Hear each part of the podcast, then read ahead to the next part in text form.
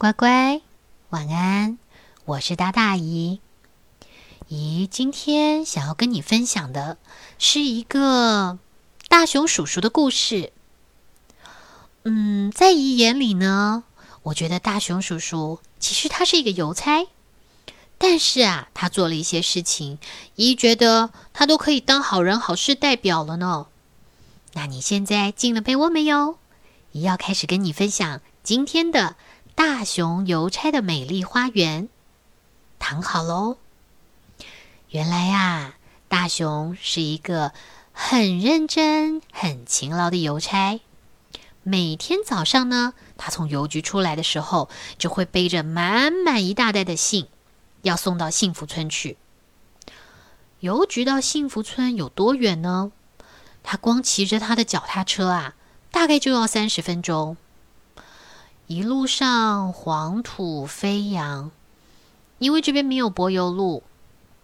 大熊叔叔骑的时候，就常常觉得，哎呦，风沙好大；不然的话，就是，哎呦，这个景致好无聊哦，光秃秃的。但是有一天，他就突然想到了，每一回呀。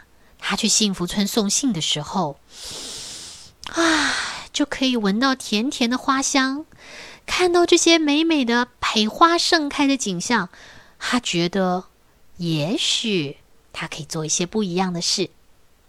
于是啊，他在回去的路上经过了一个小花店，他就进去买了一大包的种子。然后第二天的时候，大熊邮差。就离开了邮局，然后认真的骑到路上，开始沿路骑，沿路停下来挖一个小坑，然后在里面藏了什么？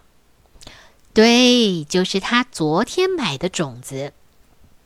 铺好了那些小种子，把土盖回去，又在上面倒了满满的水，拍拍土。大熊说：“加油啊，小家伙！很期待看到你们哦。”第二天。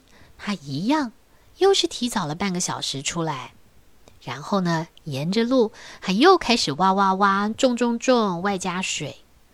就这样，一天、两天、一个月过去了，哎，种的这些小东西长出来了耶！大熊看得好开心哦。但是你知道吗？他现在啊，每次脚踏车上面放的水是越来越多瓶了。因为有越来越多的花需要被灌溉啊，就这么样的一年、两年、十年、二十年，哇！当年的大熊叔叔现在已经变成大熊爷爷了。很快的，爷爷就要退休了。然后就在他要退休的这一天。他站在这个满满的花海路上，所有幸福村的村民都跑过来恭喜他，要好好的回去享清福了，而且也非常感恩他这么多年来，他始终没有放弃过在这边照顾这些小树、小草、小花，让他们有这么这么美丽一条的花海路。大熊叔叔说：“这不光是为你们。”这也是为我自己，你看看这多开心啊！每天光送个信，就觉得自己幸福的不得了。送信到你们手上，你们开心；我走这一趟花海路啊，我也开心的不得了。想想啊，再接下来接手的人，是不是也是跟我一样呢？觉得每天都有这么美的景致，心情多好啊！啊！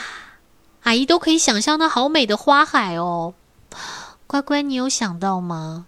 有没有眼睛一闭起来，哇，就有风信子，有郁金香，好美哦！说不定还有薰衣草，嗯，说不定。那乖乖，你有想过吗？大熊叔叔其实做了不是他应该要做的事，但是就是他的举手之劳。让自己、让别人都带来了非常的喜乐。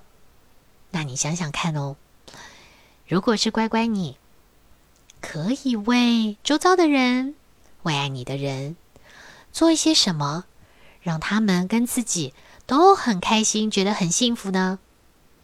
嗯，姨有姨的故事，就像姨现在讲给你听，姨也觉得好开心，好开心哦。